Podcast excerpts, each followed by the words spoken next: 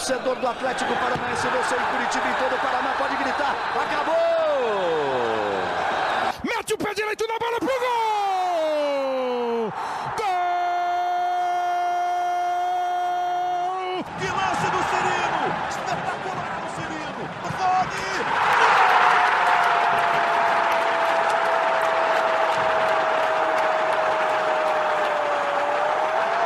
Sabe de quem? Do Atlético! Fala galera do Globoesporte.com, está começando mais um podcast. Eu sou a Monique Silva, repórter do Globoesporte.com e que saudade, hein? Estamos de volta e hoje com uma edição super especial. Hoje é um aquecimento, porque no domingo, às quatro da tarde, a RPC e o Globoesporte.com vão retransmitir a final entre São Caetano e Atlético, jogo no Anacleto Campanella que deu o título brasileiro inédito para o Furacão em 2001.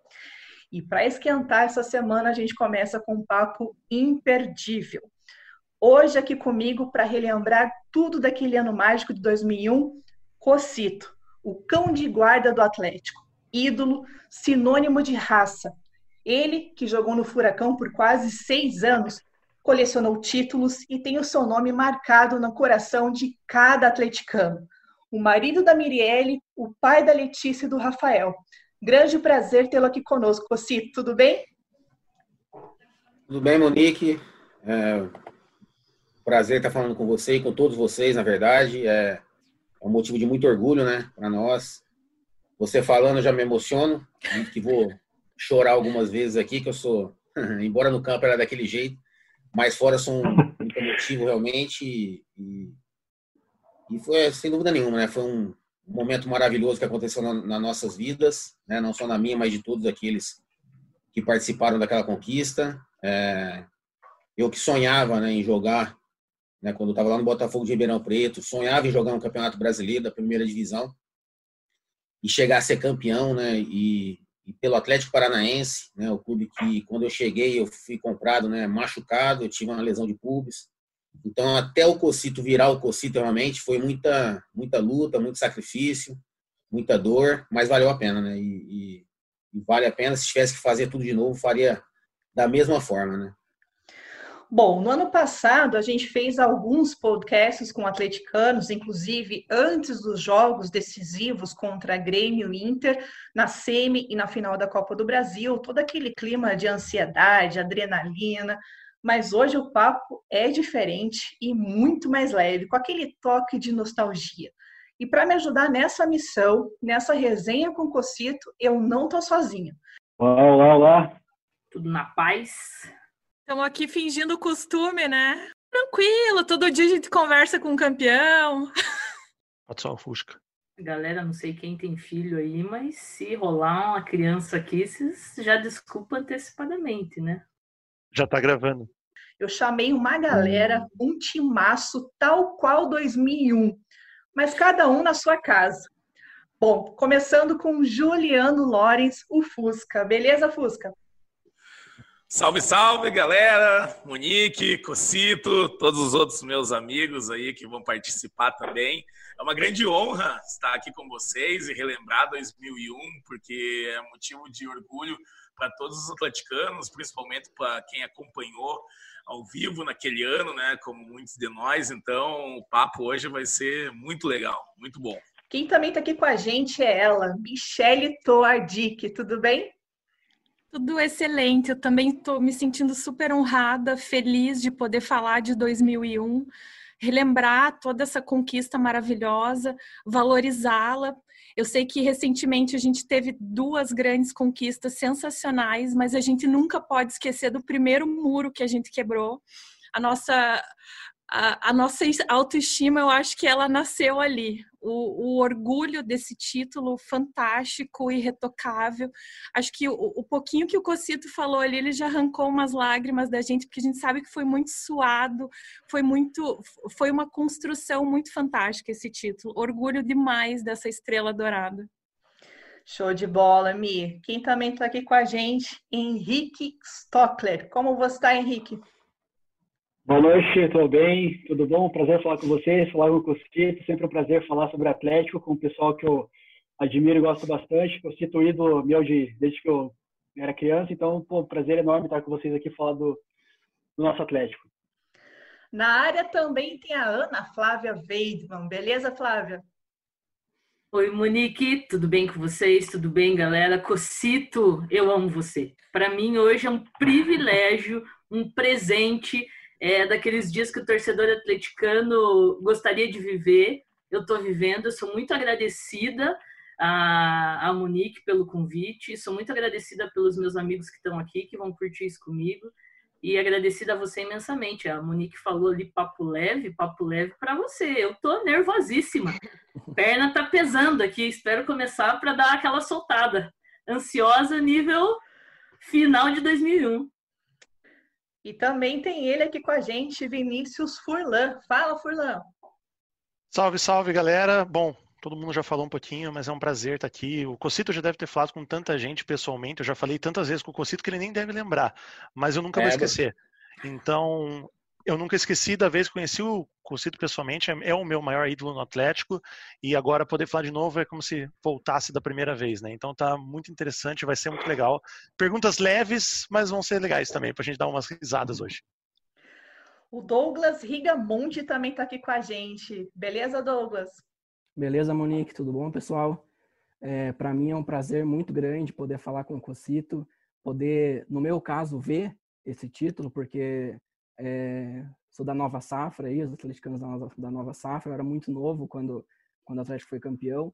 Então é um prazer muito grande poder falar com o Cocito, poder falar com todos vocês, com esse time de gigantes aí. E acredito que vai ser uma conversa muito boa e vai o tempo vai passar muito rápido aí. Para fechar, a gente tem duas charás aqui, hein? Primeira, Luana Baldan. Tudo bem, Luana? Fala, pessoal, tudo bem? Boa noite. Eu vou pegar um pouquinho da fala da, da Michelle e um pouquinho da Ana Flávia. Com certeza, também hoje eu estou realizando um sonho de estar aqui conversando também com o Cocito e com todos vocês que são meus amigos, colegas, pessoas que eu convivo muito na arena. E realmente, assim, eu ouvi muito essa comparação com relação à Copa do Brasil e a Sul-Americana sobre o peso, se seria mais importante do que o brasileiro. E realmente, essa primeira quebrada de muro foi essencial para a gente estar onde estamos hoje. E para fechar, a outra Luana, Luana Schaffer. Fala, Luana.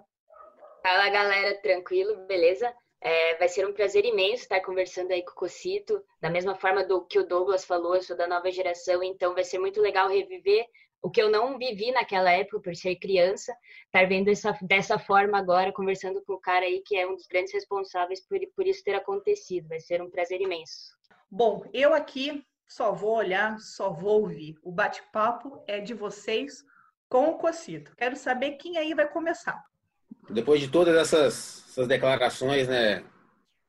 Eu só tenho a agradecer realmente, dizer que eu amo não só você, Flávia, mas amo todos vocês. Ana Flávia, né, que disse que me ama. Ô, louco! Vocês é, realmente estão aqui representando né, milhões de, de torcedores e, e saber que essa recíproca desse carinho realmente é verdadeira. Eu nós sempre falamos, a gente estava numa outra live que a Mônica estava até acompanhando, né? E a gente fala da força do torcedor, do apoio, né? É, até nos momentos de críticas, né? Que nos fizeram crescer e, e superar algumas adversidades, algumas dificuldades. Eu acho que jamais vai ser apagado esse, esse amor, esse carinho que eu tenho por todos vocês. Então, para mim é uma honra, é minha de estar podendo participar, é um orgulho muito grande de estar podendo bater um papo e contar um pouco, né? Alguns viram, outros não viram. Acho que eu tô esperando. Não vou falar que eu tô velho, mas eu tô experiente demais, hein? Vocês eram crianças. Hoje o cavanhaque já tá branco, né? Antigamente é. era preto. Passou na semifinal lá, até os meninos do Sub-15 mandaram foto para mim. 20 quilos a menos e cavanhaque preto um pouco mais de cabelo mesmo tendo passado 19 anos, quando a gente fala de 2001, a gente relembra sensações, sentimentos e coisas que a gente viveu lá atrás. Que nem eu falei para o pessoal, essa Michelle que está aqui é a Michelle de 19 anos atrás, que tinha 21 anos na época e viveu tudo isso muito à flor da pele. Então, não, não tem condição nenhuma da gente reconhecer a idade hoje. A gente vai falar só da tua história, Cocito. Legal, que linda. Legal. Ô, Cocito, para começar, especificamente do jogo do Anacleto, é, tem uma história que eu acho que é sensacional, e só de eu falar agora ela já me dá um ataque cardíaco, que é aquela história do Geninho entregar as faixas de campeão ainda no vestiário, depois da preleção, antes de vocês subirem para o gramado. Eu fico imaginando, eu, supersticiosa, Michele, que está aqui comigo, que é a, talvez a maior de todas que eu conheço, com essa coisa de superstição. Isso tem uma questão da zicada, né? Eu ficava imaginando, se eu tô lá sentado no vestiário, o cara me entrega a faixa, eu já ia olhar para o lado e dizer, meu Deus do céu, guarda isso, não é o momento, né? Viemos caminhando bem até aqui, para que uma coisa dada dessa? Eu queria que você me contasse, assim, qual foi o impacto de receber a, a, a faixa e o que, que aquilo causou ali no vestiário antes de vocês subirem para o gramado? Então, na verdade, Ana, é, essa história aconteceu realmente, porém não foi no vestiário, foi lá na preleção na, no hotel, no Paulista Wall Street. Foi essa da preleção, na hora que nós sentamos lá na preleção. E aquele dia teve um misto de sensações, de emoções, assim, de, de muita ansiedade, de para que começasse rápido o jogo, a gente não via a hora de jogar. Na noite anterior teve um foguetório lá espetacular, né, da torcida do São Caetano para nós, para a gente ter aquele soninho gostoso. Então ninguém, mas primeiro também ninguém ia conseguir dormir né, devido à ansiedade, né, antecedendo um jogo do, dessa grandeza. E então todo aquele sentimento, a gente queria logo já jogar, se o jogo pudesse ser de madrugada, a gente queria que chegasse antes. Já demorou, tardou demais a semana, né? Porque nós jogamos no final de semana até chegar no outro. E realmente, quando o Geninho chegou ali, né, o Rogério, agora há pouco a gente estava falando, e o Rogério Correia, ele comentou, né, uma sensação que ele tinha de muita confiança, porque o Geninho realmente disse, lá no jogo contra o São Paulo, depois que nós, antes do jogo, na verdade, contra o São Paulo, nas quartas de final, ele disse, ó, se vocês, esse é o time que pode tirar o nosso título. Se vocês, se nós passarmos por eles, nós vamos ser campeões. Então, na mente do Rogério veio essa, essa imagem, né, ele falando hoje, essa mensagem, assim, então, se era um misto de confiança, com ansiedade, com angústia, com, com pressa, com vários sentimentos. E quando a gente chega, ninguém imaginava que aquilo ia acontecer. Né? Um time que chega na final do brasileiro. O que, que o Geninho ia falar mais taticamente? Né? Assim, falar o quê? Cada, todo mundo sabia de cor e salteado o que tinha que ser feito em relação à questão, à questão tática. Né? E, e ele já vinha fazendo um trabalho, juntamente com a Suzy Fleury, muito bom, é, de motivação, assim, nos encontros que nós fazíamos anterior ao jo aos jogos. Por exemplo, contra o São Paulo, nós assistimos um filme que ficou marcado para mim, eu falo com os meninos hoje em dia direto, que é o filme Homens de Honra. Né? Nós assistimos na véspera do jogo e, e também nos deu uma, uma força muito grande para aquela partida contra o São Paulo. E vinham fazendo assim os vídeos motivacionais, usavam imagens de todo mundo, né? Lá do CT, é, dos funcionários, dos atletas que não eram relacionados, lances dos jogos nossos, da conquista, da trajetória até então. Então, assim, tudo isso foi uma, uma mescla de, de, de artimanhas, artifícios que eles usaram para nos motivar cada vez mais. E essa aí foi uma coisa sensacional da, da caixa com as faixas, porque quando ele chegou e abriu a, a faixa, a caixa, né, desculpa, e aí ele jogou, começou a jogar uma para cada um assim, o pessoal foi pegando, aí abrimos, aí campeão brasileiro 2001, e aí ele falou assim: para mim, vocês já são campeões. E vocês vão deixar que eles tirem essa faixa de vocês? Então, assim, aquilo ali, pô, já veio. Eles não, não queriam nem falar mais nada, não queria assistir mais nada, queria entrar dentro do campo, né? Então, assim, mas foi todo mundo arrepiando, né? Se emocionando, chorando realmente. E nós sabíamos que jamais deixaríamos escapar, né? Então, é, nós falamos que, que tinham realmente que suar sangue, né? Poderia ser diferente, que jamais eles iam correr mais que a gente. Eu duvido que um time correu mais que nós. Podem ter corrido igual, mas mais que nós. Como eu digo também, eu brinco com os meninos, falo assim, alguém pode ter treinado igual eu, mais que eu, eu duvido. E, e, por isso mesmo nós sabíamos que a gente não teria arrependimento de maneira alguma, porque nós íamos dar a vida lá dentro, como nós demos em todas as outras partidas. Eu até comento em algumas lives que eu faço ali, meu, meu pai teve uma influência muito grande na minha, na minha vida, né? Até, até hoje, né? Porque sempre que eu ligava para meu pai e para minha esposa antes dos jogos, né, antecedendo, um dia chegando já no, no estádio, e meu pai falava assim para mim, ó, é o jogo da vida, hein? E o jogo podia ser contra o União Bandeirante, ou podia ser a final contra o São Caetano, ou a final da Libertadores. Então, para mim, o jogo da vida, para mim, são todos os dias. O que eu tento passar hoje em dia, por exemplo, os meninos, é que o jogo da vida é, é hoje. Hoje é meu jogo da vida. É quando você levanta, quando você tem que ser grato, quando você tem que agradecer a Deus a oportunidade que está tendo de poder evoluir, de poder crescer, de poder realmente falou em legado, é uma coisa que eu falo muito. né, de como você quer ser lembrado. E uma coisa que eu não queria ser ter como sentimento jamais é arrependimento. E nenhum daqueles guerreiros que, que entraram naquele campo teriam esse sentimento, porque a gente sabia que a gente ia deixar a vida lá dentro. Se tivesse que morrer em campo, que morresse em campo. Eu só pedia para poder correr para caramba e ajudar meus companheiros e não lesionar. Nunca pedi para ganhar um jogo, né? Porque nós estamos pedindo para Deus e outro pedindo também. Então, nós temos que merecer. Então, nós temos que dar a vida realmente merecer aquilo que aconteceu. Então, nós conquistamos o que nós merecemos, que todos vocês mereceram, o que o clube mereceu.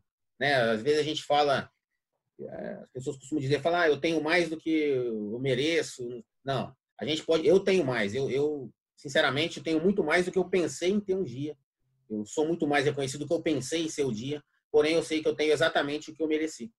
Então a gente entrou naquele campo, naquele dia, realmente para merecer ser campeão. E para merecer para poder dar realmente o título para a torcida, para o clube que mereceu chegar daquela maneira que chegou contra tudo contra todos. Cocito, é, pegando esse gancho da questão da, da torcida, tem uma frase que você disse é, há algum tempo já que eu vi que é muito interessante, que lembra muito o teu estilo de jogo mesmo, né? Que é o seguinte, é, você fala que é, a gente não quer jogar, a gente não quer fazer o jogo para fazer a torcida levantar, e sim fazer um jogo para a torcida não sentar então, essa questão da intensidade, essa questão da jogar com raça, jogar com, com muito vigor, é muito interessante ver, né? Hoje em dia a gente vê é, no futebol em geral que alguns jogadores atuais eles não têm toda essa essa raça, essa imposição, essa imposição física também, essa questão é, de jogar pela vida, né? Inclusive tem é, muitas declarações que você dá que a gente só vai parar quando sair sangue do ouvido, a gente só vai parar quando não aguentar mais. Então é muito interessante essa essa, essa entrega, né, que, que, que você tinha, que você, que você sempre deu. Queria que você comentasse um pouquinho sobre isso para a gente. É, no, é, nós, nós vivíamos isso aí. É uma pena que, que na nossa época não tinha esses bastidores, né? Que, que, que eu sinto até falta. Eu queria ver como é que eu era dentro do vestiário, realmente. Bolinha que fala que eu uhum. quebrava algumas caixas de vez em quando, umas garrafas lá, né? Quando as coisas não estavam acontecendo a contento mas no intuito sempre de poder motivar né, os companheiros, de ajudar os companheiros, de passar confiança. E essa frase eu falei, na verdade, foi mais agora, acho que faz uns dois anos eu tenho que falar dessa frase, depois que eu voltei, inclusive, a trabalhar no clube, né? Que um dia me deu realmente um lampejo assim, e eu pensei, o clube, a, o, o, time, a cultura né, do, do Atlético Paranaense, a sua história, ela pede isso.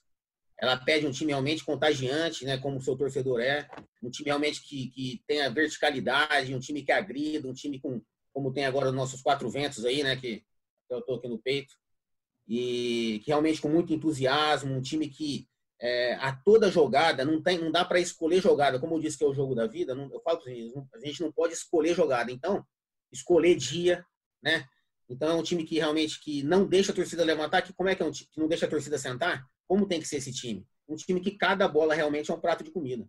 Cada jogada é a última jogada da sua vida. Não dá para você ficar se poupando. E nós jogávamos dessa forma. A gente treinava dessa forma, porque também não tem como você fazer é, treinar de um jeito, né? O jogo é o reflexo do treino, é o reflexo do que você faz diariamente. Então, e o que tinha muito, né, que a gente vê, essa cobrança entre nós mesmos. Teve muito arranca-rabo, muita discussão, mas todo mundo entrava ali dentro, saía do campo, ou se era no treino, ou se era dentro do vestiário. Quando saía dali, a gente ia depois lá tomar nossa cervejinha, tudo junto, mas ali dentro saía farpa, entendeu? Então, assim, a cobrança era muito grande, porque a responsabilidade não é só conosco. Nós temos, sim, responsabilidade perante os outros também, perante as, as atitudes dos outros atletas, porque nós temos que pensar no todo. E uma coisa que fez com que nós chegássemos realmente e esse time fosse campeão, porque tinham vários líderes, né? E essa liderança ela pode ser positiva, pode ser negativa, mas nós tínhamos muitos líderes positivos, né? Então, se você pegar o Ney era o capitão, eu até digo, nós tínhamos vários capitães sem que não usavam abraçadeira. Então, assim, que era essa liderança para o lado positivo, todos se cobravam, todos se ajudavam, todos passavam confiança, né? Tem aquele dia que um atleta, pô, não tá legal tal. Eu sempre fui um cara de vestiário, de, de... eu vejo hoje um cara que, e até falei com ele antes de ontem e ontem, o Hélito, é o nosso capitão, né? Vejo o próprio Lúcio Gonzalez. E o Hélito é um cara realmente que também, que ele inspira, que ele fica influenciando, contagiando. E eu falo para os meninos, nós temos que vibrar para caramba, nós temos que contagiar, o vestiário tem que sair dali realmente sangrando, temos que entrar em campo ali e, e comunicar, falar, e não é falar para aparecer para a torcida, para ninguém, porque tem, gente sabe que tinha muitos jogadores também que gostavam de gesticular e fazer um monte de, de coisinha para poder, às vezes, aparecer, assim, né? Fazer uma marketing, né? Mas a minha ideia sempre foi o quê? De estar tá vibrando pra caramba, estar tá contagiando os companheiros. E nós tínhamos vários atletas que faziam isso.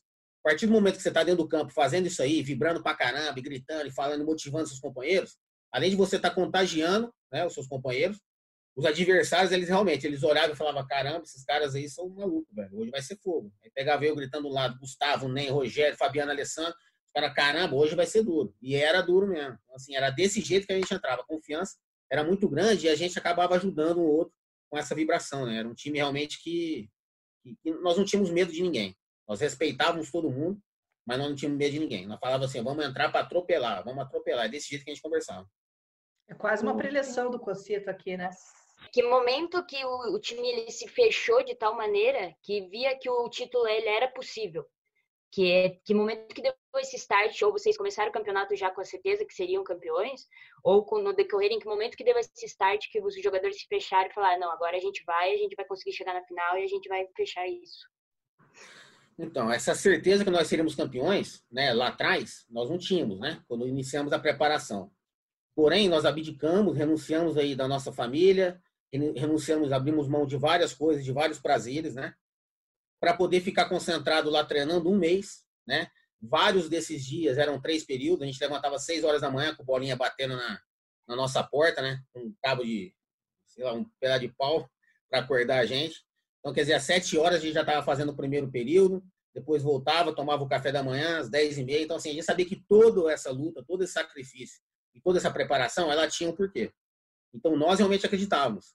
Uma coisa que eu falei muito, até um dia eu mandei uma mensagem para o Paulo André, estava no, ele já estava no vestiário no jogo, por exemplo, contra o Flamengo lá no, no, no Maracanã.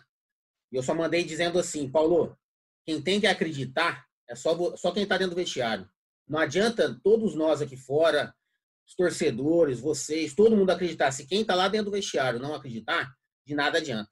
Né? Como o contrário também é verdadeiro. Podia a torcida do Flamengo torcer para nós, podia a torcida do Corinthians, podia a torcida do Atlético, todo mundo torcer para nós e acreditar que nós fôssemos campeões, que nós fôssemos aquele dia no Maracanã calar os 70 mil. Se quem tivesse ali dentro não acreditasse, nada ia acontecer. Então, eu falei isso para ele, é a maneira que nós fazíamos. É nós ali dentro que tem que se fechar e acreditar. Então, nós acreditávamos. Não sabíamos se aconteceu ou não. Mas, como eu falei anteriormente, sabíamos que não ia ter arrependimento nenhum, que nós íamos dar a vida todos os dias para poder conseguir. E teve vários jogos ali que foram memoráveis, que a gente via assim a, a sinergia, né, a nossa a sintonia entre o time o torcedor. Aquele jogo do Bahia, eu até costumo dizer que a baixada veio abaixo, né? É uma, uma frase que eu falo porque realmente foi uma coisa sensacional. Eu saí, inclusive, estava 3 a 3 Eu fui substituído, o Adalto entrou, o primeiro lance ele fez um gol de cabeça. Né? E teve aquele golaço do Kleber, do Alex, do, o Kleber fez um golaço sem ângulo. Então, assim, foram alguns jogos. O próprio jogo contra o Guarani, a gente com dois a menos, a gente consegue empatar o jogo do Rogério Correia. Alguns jogos que foram dando muita confiança pra gente, a gente vendo cada, cada vez jogo mais, cada passagem que nós éramos capazes de conseguir ali dentro 11 contra 11. Contra o Vitória lá, que foi um jogo que realmente que nos deu a condição depois de ficar em segundo e jogar com o apoio de todos vocês, né? Os, do nosso, nosso torcedor jogar as quartas e a semi em casa que foi importantíssimo. Nós jogamos lá, isso foi um jogo legal também de falar, que eu falo muito cito desse jogo do Vitória, porque nós fomos, se não me engano, eu joguei de líbero aquele jogo, não sei se foi uns seis ou sete atletas, os titulares que ficaram né, em Curitiba. Então, assim, muitos que não vinham jogando, jogaram, deram conta do recado, mostrando é, que nós não tínhamos somente 11 jogadores, né? nós tínhamos realmente o um elenco, todos os jogadores, assim, na mesma sintonia, todos conectados realmente em prol do mesmo objetivo, independentemente de estarem no banco, né, de, de não serem convocados. A gente chegava no vestiário, o vestiário era diferente.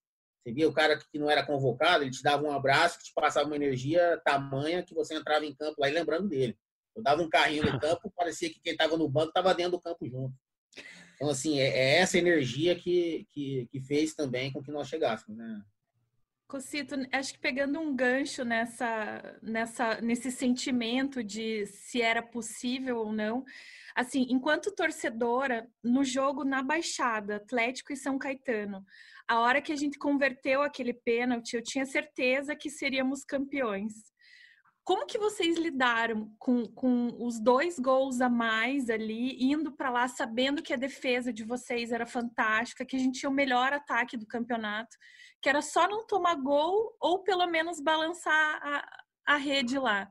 Como conter essa euforia, assim? Porque eu acho que lá no fundo vocês sabiam que era de vocês, né? A gente tinha uma convicção muito grande, né? Que ia ser muito difícil eles tirarem de nós, né? Mesmo antes do Geninho entregar as faixas pra gente lá na pré-eleição, né? E, mas a gente sempre, durante os jogos mesmo, uma coisa que nós falávamos muito sempre assim, é, embora não esteja, né? A gente fazia um gol, ó, tá 0 a 0 né? Embora o resultado fosse favorável. É, até abrindo um parênteses, se vocês forem lembrar do jogo da Libertadores, que eu quase saí num tapa ali com o André Rocha, foi mais ou menos o que a gente fazia lá que acontecia, só que ele estava, às vezes, nós estávamos vencendo acho que de 2 a 0 só que era um time muito bom do Chivas. Nós sabemos que se tomasse um gol, as coisas começam a se complicar. E quando está na descida, né? Quando as coisas estão mais tranquilas, a, a, as pessoas tendem a baixar um pouco a guarda, né? É, quando você e, e quem está ferido, quem tomou a, a, atacada, né, ele, ele fica, né, quer reagir. Como se você fizesse com um animal mesmo. Você for atacar um leão, né, um tigre, qualquer um animal desse aí, quando você der uma lançada nele, ele vai querer te atacar.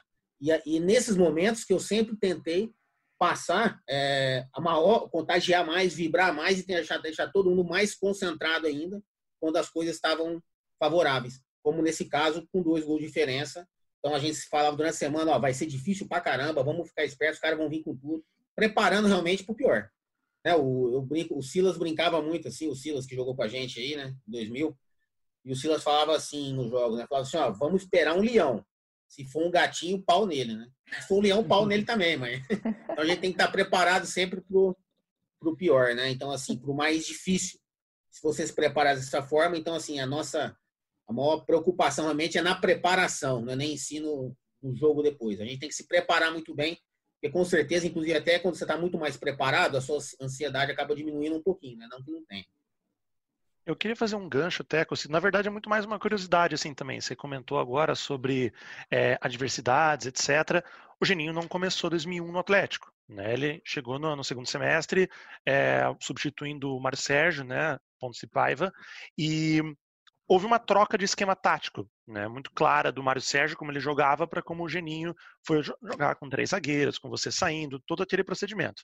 É, a estreia nossa, eu lembro que foi contra o Grêmio, que a gente ganhou com o do Kleber e do Kleberson. Pô, o Grêmio do Tite, cheio de grandes jogadores, estava indo até o, é, o Anderson Polga, que estava indo para a Copa, que muita gente fala, então era um, um bom time. Eu queria muito saber agora a tua opinião como ex-jogador e se lembrar os tempos lá de jogador, como que foi essa troca? É, qual que foi a entrada do Geninho e o quão importante foi a entrada dele para que isso vocês pudessem ter uma estrutura até o final do ano? Porque vocês estruturaram. É, eu estava vendo que houve, se não me engano, foram três mudanças no time principal, no, no elenco dos 11, é, daquele, daquele jogo contra o Grêmio até o último jogo contra o São Caetano. Só houve três. Então, isso é muito pouco, é, é raro, inclusive, no futebol de hoje, mais raro no futebol de antigamente. Então, eu queria entender como que você via isso e como que você vê isso atualmente. Eu fui uma das três, né? Uhum. que eu até comento muito para os meninos. A pergunta e... é por causa disso, inclusive. É, é, até eu tenho falado, e eu falo bastante sobre isso, né? hoje trabalhando com jovens lá em relação a banco de reservas, né? Que é, nós, enquanto seres humanos, assim, a gente fica sempre tentando achar culpado para isso, para aquilo, né? A gente tem uma dificuldade em assumir as nossas responsabilidades, as nossas limitações, né? Isso é uma dificuldade do ser humano e a gente tem que treiná-las, né? Tentar cada vez mais, eu tento estimular isso muito no dia a dia nos, nos nossos jovens lá. E uma coisa que eu sempre fiz, eu nunca praguejei o cara que jogou, eu cansei de ficar no banco, até o brinco, fiquei no banco já em 2000 aí com o Vadão, depois com o Antônio Lopes, aí depois próprio em 2001, né? Cheguei a ficar em 2005, depois que eu voltei, que eu já estava com o joelho meio baleado. E até o brinco, eu já tinha época que eu estava até com a bunda quadrada, né? De ficar tanto sentando no banco. Mas eu nunca torci contra um, um jogador meu, né? Então, assim, é, um atleta da minha posição, depois eu posso até contar uma historinha que, o, que aconteceu com o Lucas, né? Que foi numa hum. Libertadores, foi na Libertadores de 2000, em relação a ele com o Marcos Vinícius. Depois vocês me lembram, eu conto essa história. Então, o, muitos jogadores, não só o Mário Sérgio, como o próprio Carpegiani, que passou no início também, muitos atletas dali daquele time de 2001 já estavam no clube, às vezes desde 99, de 98. Né? Se você for ver eu, Gustavo, Flávio, Gabiru, é, o Alessandro chegou depois, o Fabiano já estava depois chegando também em 2000. Então, assim, muitos atletas já estavam desde 2000. Kleber, né? chegou acho que o Rogério Correia, chegou o Alex Mineiro, próprio NEM. Então, assim, a participação nesse título, ela veio sendo construída já há algum tempo né? E sem dúvida nenhuma, é, a chegada do Geninho, nós falamos agora há pouco, a gente comenta até, estava comentando com o Rogério, o Rodriguinho e o Alessandro, é, no sentido de, de aglutinar realmente a equipe, de fazer com que todos realmente comprassem a ideia, que todos realmente remassem para o mesmo lado, né? Porque eu até citei agora há pouco, não adianta também, hoje a gente sabe que o futebol vem evoluindo em relação à parte tática, treinamentos contextualizados, mudou-se muito e vem por uma evolução, seguindo a evolução que se tinha na Europa. É, porém, uma coisa é a mesma, tá? Isso é desde lá de trás. Se o cara que está liderando, o treinador, ele não fizer com que aqueles jogadores façam o que ele, o que ele quer, né? Comprem realmente a sua ideia. Se ele não tiver essa gestão, as coisas não acontecem. Por maior conhecimento que ele venha a ter. Então, tem muitos, muito, todo mundo, você vê hoje, todo mundo não, mas tem muita gente querendo ser treinador, muita gente querendo entrar no futebol, né? E com muito conhecimento. Porém, eu quero saber como se fazer para poder aplicar esse conhecimento na gestão de grupo, né? Para ter essa inteligência emocional realmente, de gestão, de relacionamento, de ter essa genuinamente essa lealdade, essa transparência, essa justiça para poder liderar. Então, tudo isso é fundamental, não só aquele conhecimento, o cara que vai lá e fala bonito, né? não, necessariamente, não necessariamente ele tenha que falar e ter todo esse conceito. Se ele conseguir fazer com que todos é, comprem a sua ideia, é, as coisas têm muita chance de acontecer. Foi o que aconteceu com o Geni quando ele chegou. E aí, isso que eu falo, esse vestiário que ela, dessa maneira, conosco, todo mundo torcendo para o outro, independentemente se estava jogando ou não, tem muito sim da influência, lógico, do Geninho, muito do, dos nossos, aliás, muito do, da personalidade, do perfil, do caráter, né, daqueles, todos aqueles atletas, mas tem muito realmente da influência do Geninho, de como ele conduzia toda essa equipe, né, de como ele fazia realmente para deixar todo mundo na ponta dos cascos, na pontinha dos pés, para na hora que precisasse o cara entrar e dar conta do recado, como aconteceu em vários jogos, né? Inclusive nesse do Vitória que a gente citou, e em outros todos os jogos, né? Você viu o Ilan fazendo gol, foi fundamental, o Adalto, que era reserva, o próprio Souza com, né, chegou a, a, trocar com o Gabiru. Enfim, vários outros atletas, Igor ajudou, muito, todo mundo contribuiu, né? Jogando e estava todo mundo pronto quando era solicitado. Então, do Lucas foi o seguinte, que eu estou falando em relação, eu falo para os meninos. E o Lucas fala até o Lucas, ele é meu irmão, né? Assim, como se fosse meu irmão, maior irmão meu no futebol. Assim, o Lucas, nós fomos criados junto com o Botafogo de Ribeirão Preto e viemos, né, juntamente com o Gustavo. E teve um jogo que aconteceu em 2000, né? Eu, eu comecei como titular com o Vadão. E aí, no jogo contra o América Mineiro, na Copa Sul Minas, lá, é, teve um lance, a gente estava perdendo de 1 a 0 do América. E na, na, lateral do campo, eu acabei, fui, dei um carrinho assim, mas eu peguei a bola, assim. E daí o Rui, cabeção, o Rui lá, jogava no Botafogo, ele caiu e ficou em cima de mim. E aí eu, na ânsia de querer voltar pro jogo, inclusive eu voltei, só que na hora que eu fui voltar, eu dei uma tapinha assim na, na cabeça dele, né? Que não era difícil de errar. E aí eu tirei ele de cima de mim. E voltei pro campo, participei, roubei uma bola, o pintado, nós participamos e fizemos o gol de empate. Roubei ali, a bola foi pro Gabiru, não sei quem, acho que foi até o próprio Gabiru que fez o gol.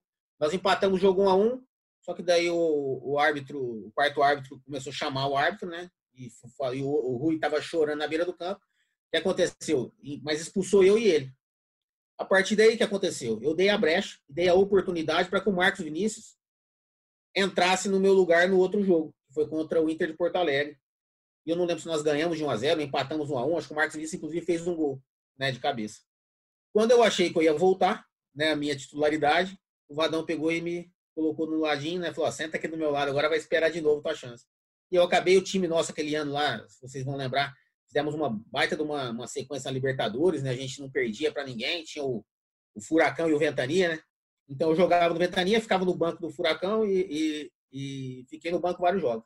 E num desses jogos da Libertadores, num jogo ali, o Marcos Vinícius estava com a bola e o Lucas veio para receber, saiu para fazer a parede e o Marcos Vinícius não tocou a bola no Lucas. E aí o Lucas abriu o braço, gesticulou pra caramba assim, e aquilo, meu, o sangue né, já veio na. Subiu aqui uma vontade de pegar o Lucas na hora, porque parecia que estava jogando, gesticulando, jogando o Marcos Vinícius contra a torcida, né? E o Lucas, uma moral tremenda. Pô, tinha sido campeão da seletiva, né? Uma puta uma competição. Ele fez três gols na final, era um, pô, um ídolo do clube já também. Vinha numa fase excelente. E o Marcos Vinícius é mais um, era mais um possível carregador de piano, né? Então eu falei, pô, não podia fazer aquilo. E assim, eu, eu era um cara que estava jogando na minha posição, onde eu acho que eu queria, eu acho que eu poderia estar jogando, a gente sempre acha que a gente pode estar jogando, né, que eu deveria estar jogando titular, mas não estava. Mas eu não queria que fizesse com ele o que eu não queria que fizesse comigo, né? Então, na hora que acabou o primeiro tempo, eu fui em direção ao Lucas no vestiário e fui falar com ele assim. Falei um pouco meio alto assim, mas falei, ô Lucas, pô, tá de brincadeira, erguendo o braço pro, pro cara, pro jogo gesticulando. E ele foi retrucar comigo, falando mais alto ainda. Aí eu fui em cima dele, dei um tapa no peito dele assim.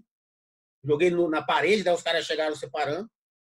Porque eu acho que é totalmente errado. Então, assim, mesmo eu estando no banco, eu tava respeitando o companheiro. Agora, a mensagem, até esses dias, ele falou, pô, a mensagem que você passou para mim, eu passei a te admirar mais ainda. Porque você tava pô, batendo no irmão teu, defendendo o cara da tua posição, que você queria estar tá jogando. Pro grupo, passa uma mensagem que fala, pô, cara, o cara é foda mesmo, é de grupo. Então, assim, o que eu falo para os meninos é preto no branco. O que é certo é certo, independentemente com quem que você tenha que agir, com quem que você tenha que falar. E, e, e foi uma, uma, uma, situação legal essa aí relacionando a questão do banco.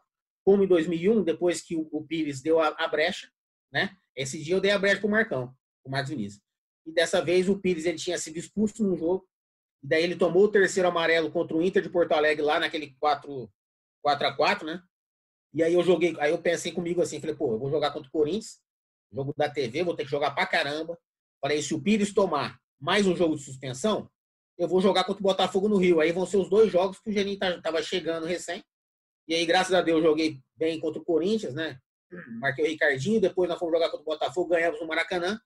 E aí, quando eu cheguei lá, lá em Recife, que nós fomos direto do Rio para Recife para pegar o Santa Cruz, até então eu não sabia se eu seria titular ou não. Foi o primeiro dia que o Pires viajou daí para lá e foi o primeiro jogo que o Pires ficou no banco meu. Daí eu falei, agora eu tenho que arrebentar de novo para né, permanecer na minha posição. E nós ganhamos de cinco, daí teve aquela sequência de vitórias, né? E, então foi assim que aconteceu. Então naquele momento ele também respeitou. Quando ele deu a brecha, ele respeitou eu. Até em alguns jogos a gente fazia, às vezes deu ser substituído para ele poder entrar e ganhar o bicho integral também. Para quem, para os que são mais novos e não acompanharam tanto o Cocito, o Cocito era um cara que é, tinha muito vigor físico, era um líder dentro de campo, mas também era o rei do chapéu, da valeta, o cara fazia a graça dele em campo, né? E tem até vídeo no YouTube dele dando, dando tapa de tudo que é jeito. Então, o Cocito é um ídolo nosso, como todo mundo já falou, e, e, e eu queria perguntar para o Cocito como foi para ele aquela situação daquele jogo com o São Paulo, que a, a, imprensa acabou, a imprensa do eixo ficou magoada porque o Atlético ganhou do São Paulo, acabou colocando um rótulo nele porque era o Kaká, que era um cara que estava despontando, e foi um lance que o Cocito deu um carrinho normal, se, se embolaram no chão o cara se machucou, saiu do jogo. E aí ficou, como toda vez que tem jogo São Paulo, sempre tem uma desculpa, putz, perdemos o jogo porque o Kaká saiu, sempre tem uma desculpa. E a, e a imprensa do Eixo acabou colocando o Cocito como, colocando o rótulo do Cocito como um cara violento, que ele foi sempre um cara de muito vigor físico, mas dificilmente, e pouquíssimas vezes vice de leal, acho que não vice de leal nenhuma vez. Então, eu queria ver, queria perguntar para o Cocito como que ele absorveu isso, se foi um gás a mais, se isso acabou dando baque no primeiro momento, como que se absorveu isso, cara? Deixa só, Cocito, antes de você comentar sobre essa questão aí, Stockler, é, é bom que a o pessoal mais jovem aí, que talvez não acompanhou mesmo a carreira do Cocito, esses dias teve até uma, uma discussão aí entre torcedores tal, com relação a volantes técnicos, e acho que tá todo mundo aí para provar. O Cocito era um cara vigoroso, um, um jogador ali que estava sempre mordendo, mas extremamente técnico. Sim, então sim. aí nós temos aí uma história de, de volantes técnicos pra caramba yeah. e o Cocita é um desses. Pode pegar aí os videozinhos da, da, da chapelaria aí que, que, vai encontrar para tudo quanto é canto aí. no YouTube, no YouTube é Cocito joga bonito. Aí, é. viu só? Existe mesmo. Até depois, depois eu vou contar a história desse vídeo aí que o, o rapaz fez para mim quando eu tava já, né, parando lá no Vila Nova.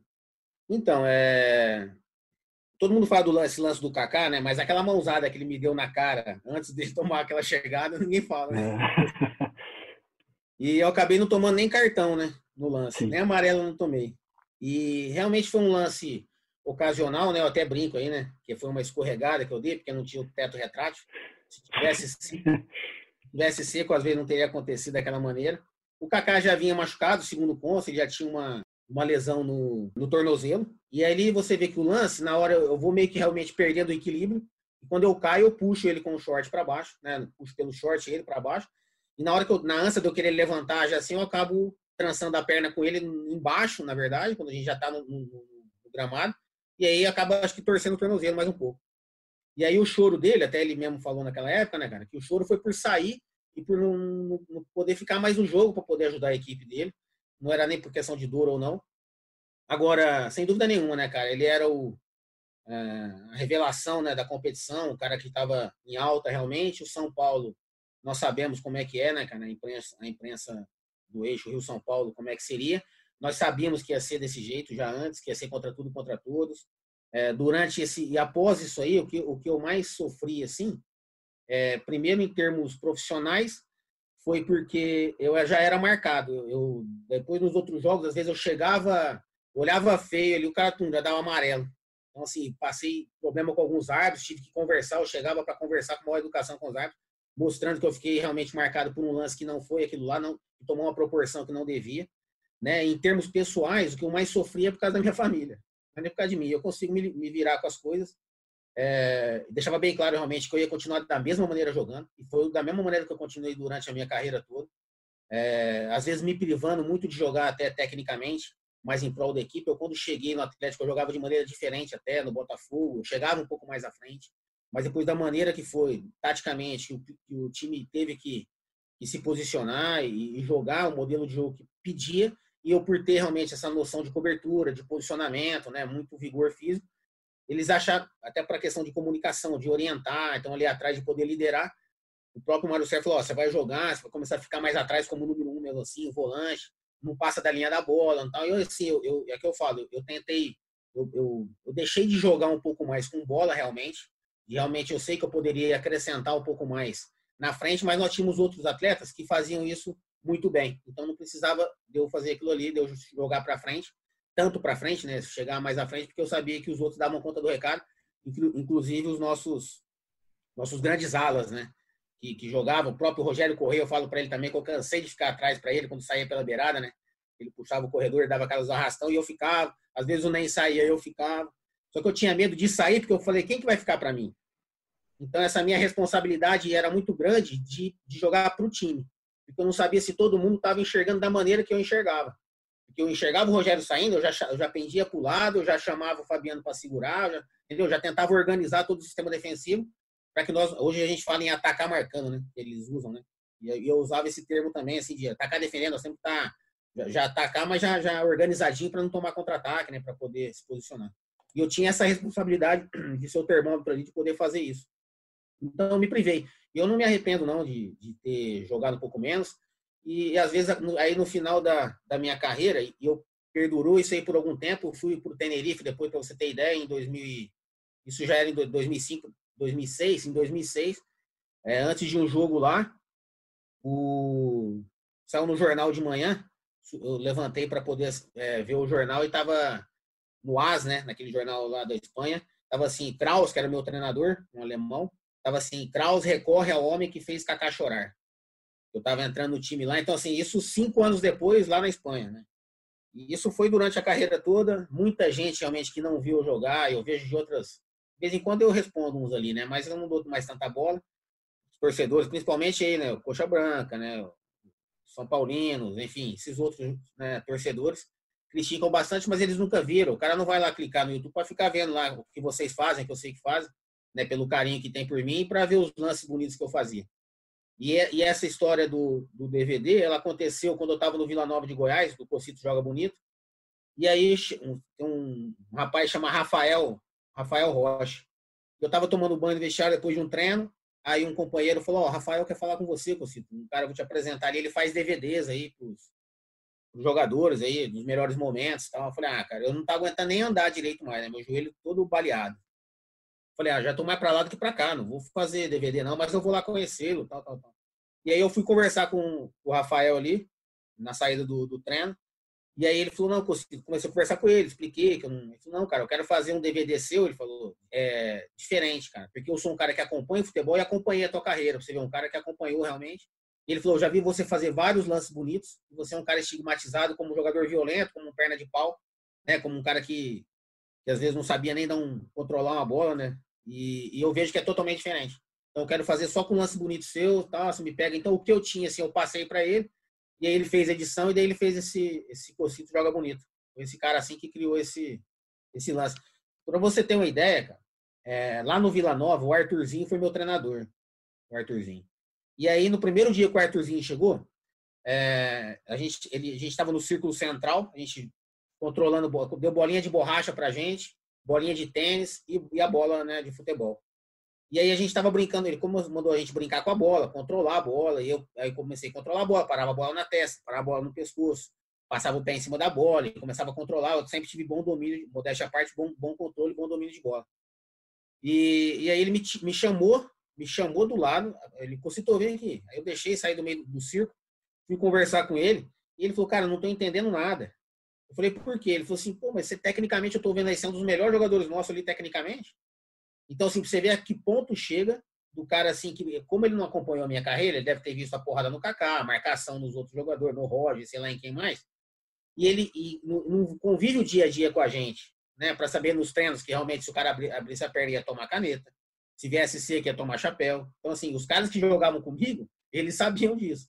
Quem convivia no dia a dia. Agora, quem não convivia e só vê o jogo lá, eles não sabiam nada disso mas eu quero deixar bem claro que eu também não tinha essa vaidade de querer mostrar para todo mundo se tivesse que jogar da mesma forma. Se a minha carreira fosse começar hoje, se eu tivesse que fazer tudo que eu fiz, privando do meu ego realmente, deixando ele guardadinho, nessa né, vaidade para poder jogar para o time, ser campeão brasileiro, jogar no Atlético da maneira que foi esses quase seis anos, faria tudo igual. Queria aproveitar aqui, que é uma coisa que já está passando pela minha cabeça, é, ouvindo você falar assim, como o time era muito unido, talvez eu seja muito injusta em falar de um melhor jogador. Mas eu acho que eu queria saber, na verdade, alguém que seria uma referência, não o melhor jogador, porque eu acho que é meio impossível a gente tratar dessa forma, né? Vivendo esse carinho, falando como um time, como o time era unido, como todo mundo era um só, digamos assim, é meio acho que eu seria muito injusta, né, se eu fizesse esse tipo de pergunta. Ó, sem dúvida nenhuma, tivemos vários né, destaques individuais. Né? Alex mesmo não precisa nem falar, né? Várias entrevistas que eu dou já falou iluminado. E não é só pelos gols, eu jogava muito mesmo. Então, assim, não foi só pelos gols, realmente, é um cara que. O que aconteceu com ele realmente, então, é porque, como eu falei, merecimento, ele merecia né, ficar marcado dessa maneira que ficou marcado na história. É, foi grande jogador em outras equipes também. Agora, sim, um cara que a gente tem. Foram vários, né? Destaques, Kleber, não tem. É difícil falar de um ali. São todo mundo ali, realmente Kleberson, né, cara, depois chegar a ser campeão do mundo e era nosso nosso atleta ainda.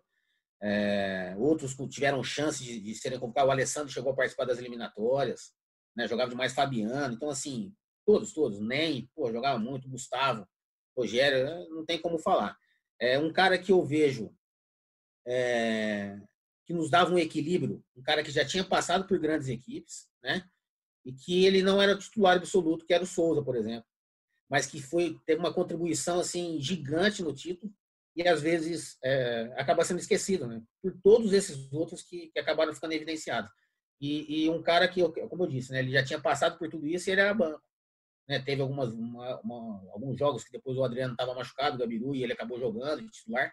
Mas ele era um cara, ele realmente também, mas um cara que, que a gente tinha como referência por, por, tá, por agregar dentro do vestiário né? embora não fosse titular absoluto. É um cara que eu gosto de citar também bastante. Cito, você teve algumas referências aí, como o Axel, Luiz Carlos Goiano, o próprio Silas, que você citou aí, né? Quando você tinha ali 21, 22 anos, né? Esses jogadores já eram experientes, passagem por seleção, o Goiano já tinha sido campeão da Libertadores, o Axel, o campeão mundial de São Paulo. Qual é a experiência que eles passaram para você e o que, que você consegue estar tá passando para esses jogadores agora do Sub-15 aí no Atlético, aí nesse novo trabalho que você está fazendo? Fusca, muito legal sua pergunta, porque, cara, hoje me veio na cabeça o próprio Goiano. O Silas já falei agora há pouco, né? Depois até posso contar uma outra história dele aqui. E o próprio Excel, né, cara? Agora o Goiano, eu até nas, eu fico escrevendo muito, eu tenho um monte de papel anotado em um monte de lugar aí. E se acontecesse alguma coisa comigo aí hoje, minha esposa ia ter que pegar esses papéis e dar para alguém dar uma olhada e começar a escrever o livro. E uma das referências que eu tenho de humildade, cara, a referência que eu tenho de humildade é o Goiano, por exemplo. Que é um cara realmente que já tinha sido campeão, é, pô, tinha sido campeão do Libertadores, jogando em, em vários clubes. E assim, quando ele chegou no clube, cara, até hoje, eu encontrei o Goiano há pouco tempo agora também, ele trabalha no Novo Horizontino, né? Mora lá em Novo Horizonte. E é, o, é a mesma coisinha, cara, o mesmo jeitinho dele, assim, um cara que passa desapercebido, né? Então, assim, a gente vê, né, esses jogadores de mais referência, você vê, às vezes eu falo, tem uns caras que não, jogam, não jogaram em lugar nenhum, às vezes, né, cara, joga aí no, no amador, você vê uns caras chegando ali no, no fut para jogar, que os caras chegam numa balaca tremenda, né, numa perna danada. E os caras realmente multicampeões, né? Esses caras que são referências aí nacionais internacionais, os caras têm uma humildade gigante. E o Goiano é um deles, que eu aprendi muito. O próprio Silas, o Silas sempre falava assim, ó, acabava o treino. Então tudo isso eu comecei a usar depois para poder eu inspirar e influenciar os jovens, né? Então, assim, o Goiano acabava o treino, ele falava com o Citor, vamos lá, quatro voltinhas. Naquele, no campo 1 e 2 do CT, quando entra do lado direito, né? Todo treino acabava, quatro voltinhas nos dois campos. Para dar uma secadinha, para ficar bem, sei lá, dava. E até e eu, eu levei isso para minha carreira toda. Outra coisa que o Silas falava, que falava demais, ele falava assim, cara, a gente, essa questão de ostentação, pô, o jogador ele começa de uma hora para outra, você está ganhando ali, hoje em dia, né, cara, o cara está ganhando mil reais, daqui de uma hora para outra ele está ganhando 25, dali a pouco ele já está ganhando 50, então assim, muda de, um, de uma hora para outra muito repentinamente e começam a vir outras coisas, né, que, que até eu falo que ele não pode perder realmente essa essência, essa paixão pelo jogo, essa paixão em competir, essa paixão em mover, né, gerar emoções, né, cara, que a gente gera. Eu falo que a gente deixa o final de semana de milhares de pessoas mais triste ou mais, ou mais feliz, né? Então, assim, eles não podem perder nunca, jamais isso aí, isso tem que levar, né, para sempre. E às vezes, quando vem essas coisas, né, o dinheiro vem muito rapidamente, começa a aparecer um monte, né, o cara fica bonito pra caramba. Eu até brinco com os meninos, falo, ó, eu quero ver se você estiver capinando ali um, um, terreno, né? Não com essas carinhas de vocês bonitinhas aí, vocês não vão pegar essas, essas meninas, não, cara. Essa mulherada não vai aparecer, vai chover, não. Né? Tiver lá rebocando uma obra, né? Então, assim, eles têm que ter consciência realmente do que. E, assim, eu falo para eles sempre que tem que se aproximar das pessoas pelo que eles são. Então, assim, para que eles nunca percam a essência. As pessoas têm que se aproximar dele pelo que eles são e não pelo que eles podem proporcionar a elas, né? Então, assim, tomar cuidado muito com isso e o Silas falava numa, numa questão que ele, falava assim, o cúmulo do consumismo, né? Que é você, às vezes, é, comprar o que não precisa, né? Com dinheiro que às vezes não, nem tem. Tem cara que tem um monte também que quando começa o cara faz financiamento de carro, que eu já vi um monte aí, né? Se complicar depois. Então, assim, comprar o que não precisa, é, com o dinheiro que não tem, para mostrar para quem não tem nada a ver com a tua vida, né? Que não paga suas contas. Então, assim, às vezes isso é realmente ostentação. O Silas falou isso aí uma coisa que eu guardo que depois eu continuei falando também, falo até hoje, né? Falei durante quando eu jogava para os mais jovens e falo hoje em dia, né? Que a gente não, não perca realmente essa essência, que, que é, até eu falo em sucesso quando começo a pensar, para muitos o sucesso, eu faço algumas entrevistas com os meninos, algumas pesquisas, uma anamnese e tal, perguntando para os meninos algumas questões e uma delas outro dia eu coloquei o que é sucesso para você, né? E alguns deles é, escreveram é, sucesso é dinheiro e fama. Então, que, for, que formação que esse menino teve, né? Então, assim, nós temos muita é, discrepância né, ali em relação aos meninos. Cada um vem de um lugar, estruturas né, familiares diferentes. Então, a responsabilidade é nossa ali de poder colocá-los realmente é, na sintonia do que é realmente. Eu falo que sucesso, eu falo, hoje eu me considero de sucesso, porque hoje eu posso estar lá mostrando, né, passando um pouco da minha vivência, da minha experiência, podendo influenciá-los né, positivamente. Isso para mim é, tá? e tá assim em paz, paz interior, de poder, pô, eu sou realmente realizado, né, próspero assim no âmbito familiar, no âmbito profissional, né? Eu acho que esse é o sentido, isso para mim é sucesso. É, o propósito do clube lá do Atlético é formar campeões no jogo, campeões na vida. Então, assim, tudo que eu tento passar hoje em dia para os meninos é que eles têm, como nós temos exemplos aí, por exemplo, Renan Lodge é um cara de referência que eu mostro para ele, é um campeão, campeão no jogo e campeão na vida pela humildade e tamanho que tem.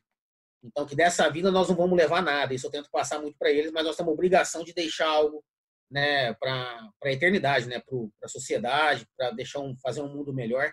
Esse é o sentido da, da vida. Nós temos que usar eles usarem realmente o futebol, essa visibilidade que tem, como pessoas públicas que são, para poder contagiar, assim, é, influenciar as, as pessoas é, de maneira positiva. Bom, galera, nessa segunda parte do bate-papo, eu vou fazer uma pergunta para o Cocito eu que nessa minha carreira já fiz algumas boas entrevistas com o Cocito e tenho muito orgulho disso. Vou perguntar para você, Cocito. A gente conversou com o Geninho essa semana e uma das coisas que ele confidenciou para a gente daquela época, de 2001, foi que ele fez um grande mural no CT do Caju, que ele disse que pediu para o pessoal da comunicação, todos os recortes que tinha da imprensa naquela época, Rio e São Paulo, né?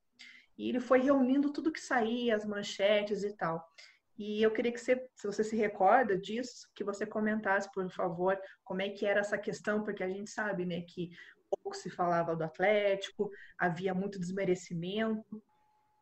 É, várias matérias né, da, da imprensa colocando nós em descrédito, né? Na verdade, eles mal sabem que quando fazem fazem isso, né?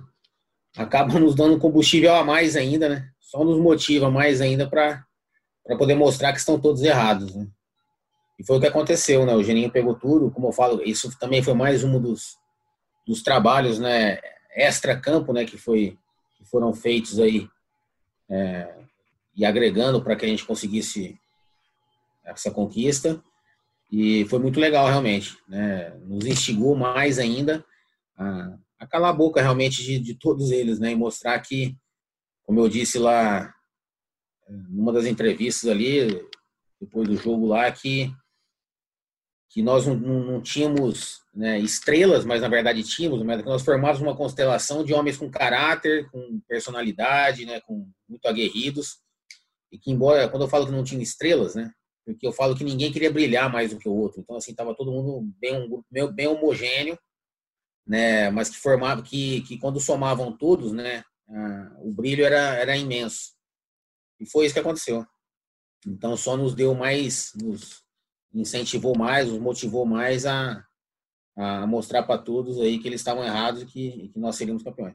Danderson, você falou dessa relação com a imprensa, né? Naquela época, é, como você sentia por parte da torcida? Como você, porque hoje a gente sabe tem as redes sociais, o torcedor ele é muito mais próximo do jogador, né? Consegue dar aquela cornetada, consegue fazer um monte de coisa.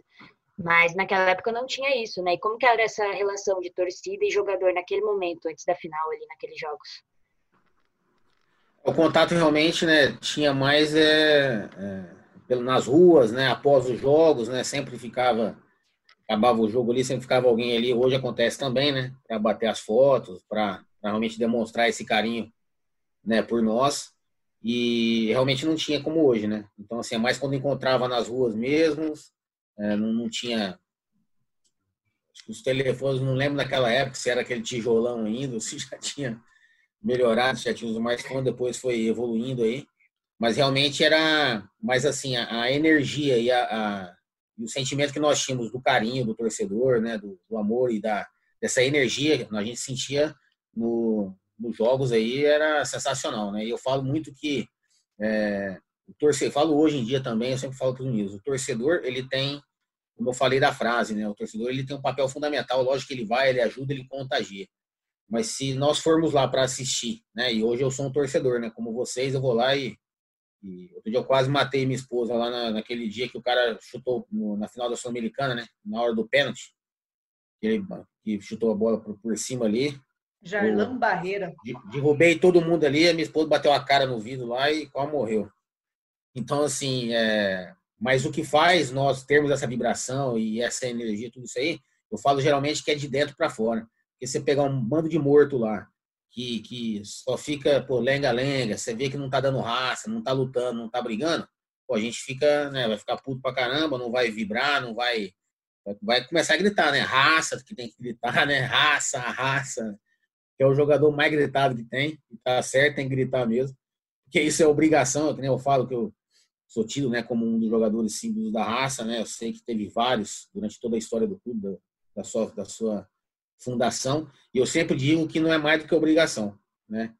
E todo mundo tem que ter raça, todo mundo tem que superar, né? Que na verdade a raça é a superação dos nossos limites. Que eu falo para os meninos que sempre falo, nós temos uma força assim interior, todos nós, né? Todos vocês aí, inimaginável, né? Basta a gente sair da zona de conforto realmente e buscá-la. Ela está aí dentro de cada um de nós. E, e, é isso que eu passo. Então assim, é, quando lá, quando dentro, realmente você pega um bando de guerreiro ali, realmente, os caras lutando por cada, cada palmo de campo. Né? Não tem como a gente não. Eu falo que eu arrepio direto. Eu arrepio no treino vendo os meninos, quando o menino faz um pós-perda ali, né? Que pô, ele volta com tudo e faz uma falta e volta buscando realmente com aquela fome realmente de vitória. Eu me arrepio no treino, você imagina, imagina nos jogos aí, quando eu até fiz alguns vídeos aí, né? Pô, tem que ficar mais comedido nas comemorações lá que andei falando muito palavrão aí. E não, não é bom para os meninos, né? Que hoje eu sou referência e exemplo. Você está falando de, de torcida e desses papéis, né? Você foi um protagonista de um título, você voltou para cá, você continua aqui e agora é um torcedor como a gente. O que, que sofre mais? lá dentro do campo, no momento dramático, ou na arquibancada, mais ou menos como você contou aí quando o Barreira perdeu o pênalti? Sem dúvida nenhuma, na onde nós estamos hoje, né? na arquibancada. A gente sofre demais e hoje ali, ali eu como torcedor e também como né, trabalhando no clube, acompanhando né, várias competições ali, os meninos. Quando sempre que há possibilidade, eu estou do lado, estou gritando, estou incentivando, estou motivando, né? Quando tem a oportunidade, quando está próximo. E, e ali na arena não tem como, né? A gente fica ali muito mais incapaz ainda, né? Então, assim, esse sentimento eu, por ter vivido lá dentro realmente e, e saber como é que é dentro do campo, né? Então, assim, eu vejo hoje, eu me sinto muito mais incapaz ainda, porque lá eu consegui ainda resolver de alguma forma ou ajudar que a gente conseguisse resolver as, é, as situações, né? E, e hoje não consigo, né? Então, assim, só do lado de fora, consigo ir lá mandando uma mensagem, né? Quando eu mandei lá para o Paulo, falo com alguns atletas, o próprio Thiago Heleno, com alguns outros também, Santos, às vezes eu mando as mensagens para ajudá-lo, para motivá-lo, para mostrar realmente que nós estamos é um a mais que está que tá junto com eles ali. É, mas a incapacidade é muito grande lá de cima, então, assim, o nervosismo é, é tamanho. Ô, Cocito, seguinte, eu fico pensando, um título, uma campanha, são aí seis meses, é, uma final são 90 minutos, é uma coisa que passa num, num piscar de olhos, né? E isso que a gente está fazendo de reviver isso é ter a chance de poder reviver aquela emoção, aquilo que talvez passou tão rápido, a gente poder reviver, lembrar e postergar isso para gerações, para quem não viu, enfim, para quem é, era criança, para os nossos filhos, enfim, como que é para você, jogador, atleta, né, e, e envolvido com o futebol, é, relembrar isso? Então, assim, todo final de ano ou toda data comemorativa, como que é para você relembrar isso e o quanto que relembrar isso te dá um gás, te dá uma força para você tratar aí da tua piazada, é, para você crescer ainda mais profissionalmente agora como, como técnico de futebol?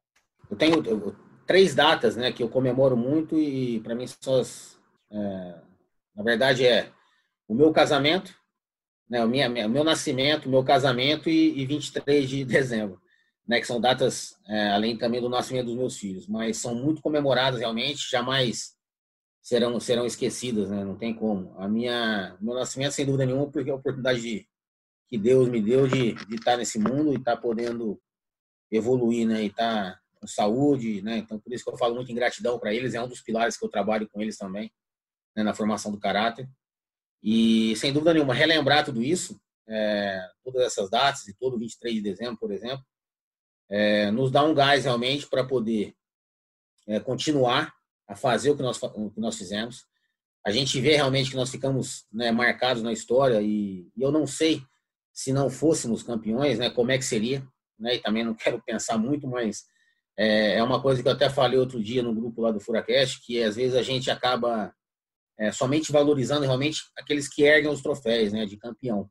Né, o, e os outros tantos que também lutaram, será que eu teria todo esse reconhecimento é, que eu tenho hoje, todo esse carinho, se nós não tivéssemos os campeões brasileiros, por exemplo? Não sei. Mas eu acho que não pode ser dessa forma. Né? Eu sei que é difícil, que realmente fica marcado quem é campeão.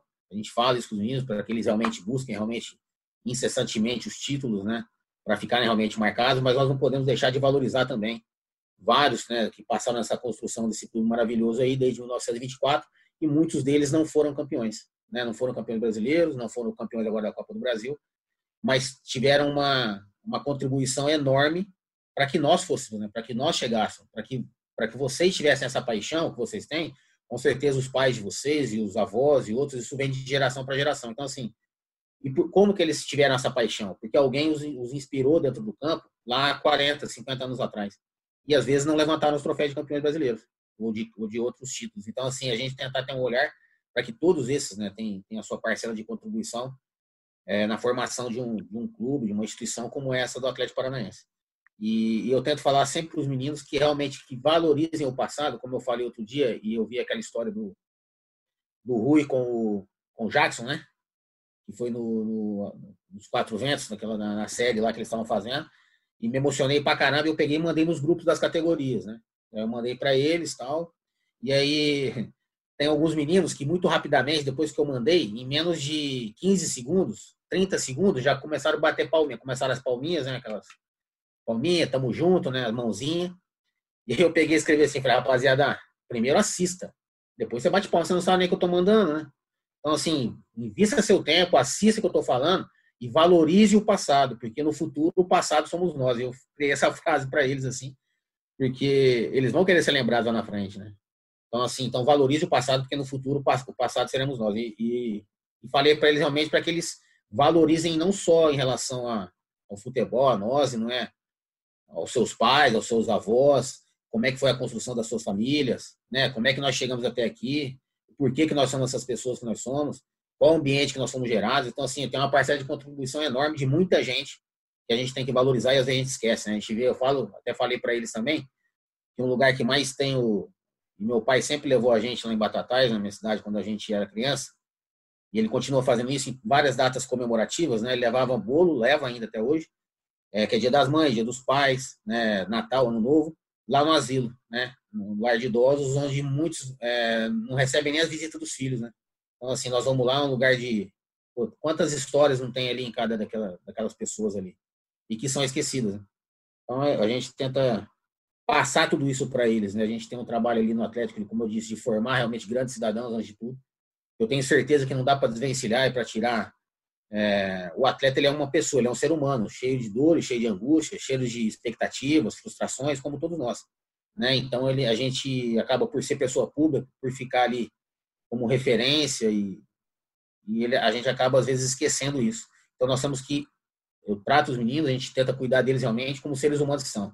Eu não tenho dúvida que as melhores pessoas elas têm grande chance de serem melhores profissionais, seja no futebol, seja em qualquer outra profissão, médico, seja gari, seja um frentista num posto, porque ele vai ter valores realmente para poder é, trans, é, transcender, né, passar para outras gerações, para poder realmente ter um sentido da vida realmente diferente. Então a gente trabalha alguns pilares relacionados ao caráter que são indispensáveis para se jogar no Atlético, por exemplo, que é gratidão, é respeito, responsabilidade, humildade e solidariedade.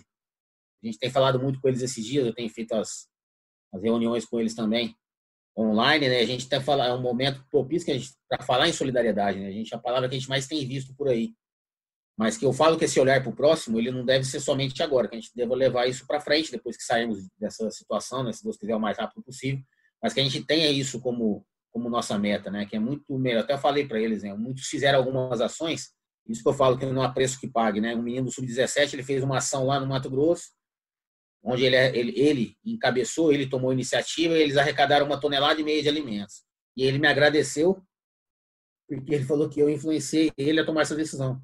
Então, assim, só do dia a dia da gente falar. E aí, esses dias eu falando, meu filho falou para mim assim, falou, pai, falei, pô, gente, eu faço o máximo, né, cara, eu não consigo ficar quieto quando eu tenho que falar alguma coisa. O pessoal sabe como é que é lá nas reuniões também, às vezes, mesmo que tem reuniões de, de parte técnica tal, onde tá todo mundo do clube lá, e às vezes eu quando eu tenho que falar alguma coisa, eu realmente não consigo ficar sem falar. E eu falo sempre com muita transparência com o coração.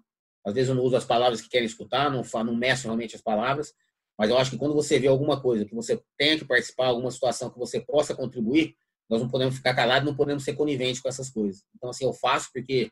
E aí, o meu filho falou para mim esse dia: falou, pai, é, se nós mudarmos uma pessoa, nós já mudamos o mundo, né?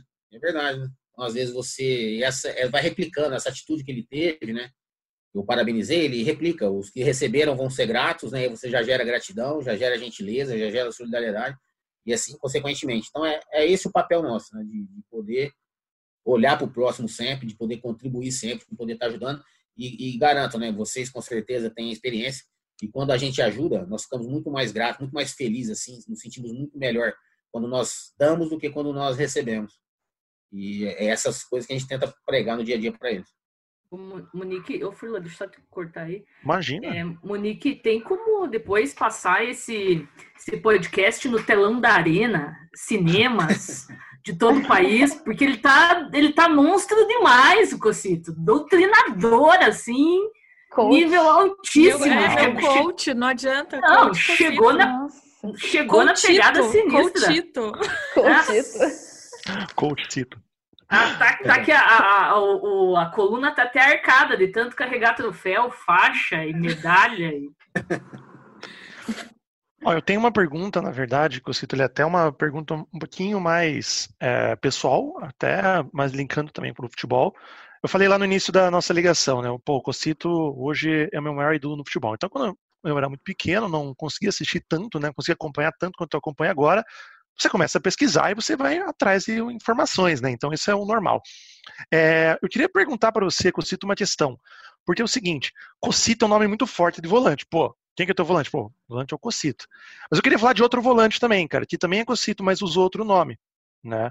É uma disputa que você teve muito tempo atrás. Você deu uma entrevista uma vez, uma, exatamente uma semana antes é, do dia 23 de dezembro né, de 2001, para a Folha de São Paulo, que você comentou é, sobre teu pai, né, o Moisés José Cocitos. Ele falou e etc. Eu tenho uma pergunta que é até interessante, porque muita gente não sabe, mas você tentou o curso de Direito e não foi para frente, foi jogador de futebol. Né? Graças a Deus, obrigado por isso, inclusive. É, a grande questão que fica. Ah, o pessoal direito vai pegar no pé depois, mas tudo bem, né? Eles vão ah. entender. A grande questão que vai ficar, Cocito, para mim, é o seguinte: nessa entrevista você foi, você comentou o seguinte, que você tinha uma dúvida para saber se teu pai ou você quem que ia mais longe no futebol. Teu pai jogou com Pelé. Eu, particularmente, prefiro jogar com Adriano Gabiru. Então, vamos lá quem foi mais longe, e eu quero muito saber também outra coisa, cara. E se teu filho falasse, pai, continua direito, eu vou jogar no Atlético. Que, qual é a camisa que você dá pra ele? Ó, primeiro que então, eu não fiz direito, eu fiz errado, né, na verdade. Eu falo, né?